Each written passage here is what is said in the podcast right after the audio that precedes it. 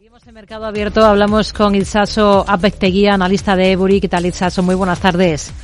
Hola, buenas tardes, ¿qué tal? Vamos a comenzar justo por este punto, por Japón, y el que todo parece indicar que va a ser su próximo gobernador. Se ha hablado también eh, en días anteriores de la opción del actual vicepresidente. ¿Qué retos, en todo caso, tiene por delante el sustituto de Kuroda al frente del BOG?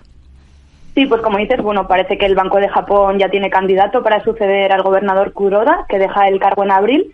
Y bueno, creemos que el principal reto al que se enfrenta es ponerse al día con sus principales homólogos en el actual ciclo de endurecimiento monetario. El nuevo gobernador va a asumir las riendas del único banco central del G10, que mantiene una política monetaria ultra laxa con tipos de interés muy bajos. Y justo el cambio de gobernador pues llega en un momento en el que la inflación en Japón se está acelerando y los mercados presionan para que la entidad monetaria pues cambie de rumbo.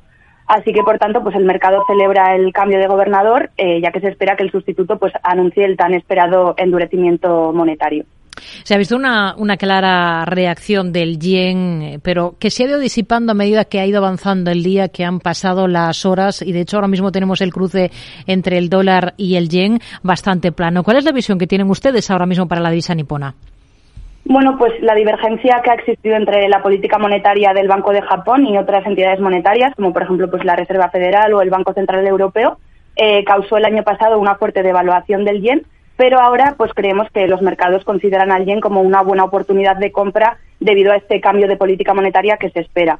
Eh, además, bueno, la mayoría de los bancos centrales, incluidos algunos del G10, ya están adoptando un ritmo más lento de endurecimiento y por tanto, pues ahora la situación que había mantenido bajo presión al yen se va a revertir, ya que el Banco de Japón pues va a emprender su ciclo de endurecimiento monetario cuando la mayoría de los otros bancos centrales pues ya lo habrán pausado o estarán a punto de hacerlo.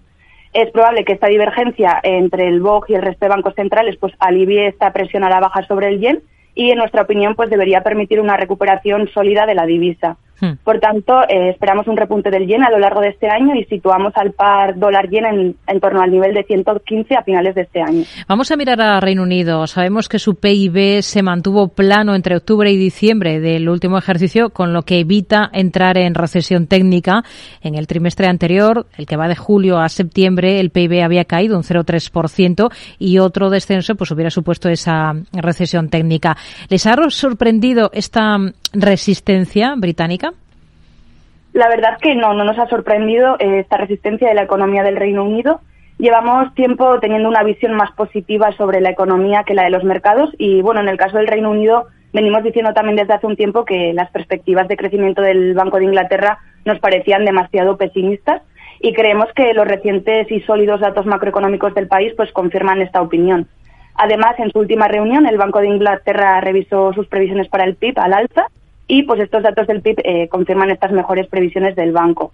De todas formas, bueno, pues el crecimiento parece claramente debilitado y la recesión sigue siendo la hipótesis base de los mercados para el primer semestre del año, pero seguimos creyendo que de producirse una recesión esta será leve y de corta duración. Hmm.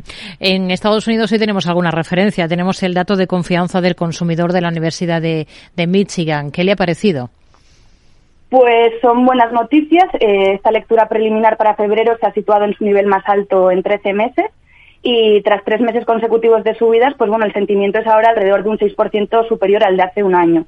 Por tanto, pues esto nos indica que los consumidores estadounidenses están cada vez más confiados, eh, están más dispuestos a gastar y pues esto se podría traducir en un mayor gasto y un crecimiento económico más rápido. Aún así, bueno, el índice todavía se sitúa en niveles históricamente bastante bajos eh, ya que a pesar de la reciente moderación, pues los altos niveles de inflación y los tipos de interés más altos pues pesan sobre los consumidores. Los bajos niveles de confianza de los consumidores pues suelen indicar que podría estar una recesión o una ralentización en camino, pero bueno, sin duda esta mejora en la confianza pues nos da razones para ser optimistas. En 66,4 puntos se ha situado mm, frente a una expectativa del mercado que estaba esperando 65 puntos. Nos quedamos con ello. Itchaso Apetteguía, analista de Ebury. Gracias. Muy buenas tardes. Muchas gracias. Buenas tardes.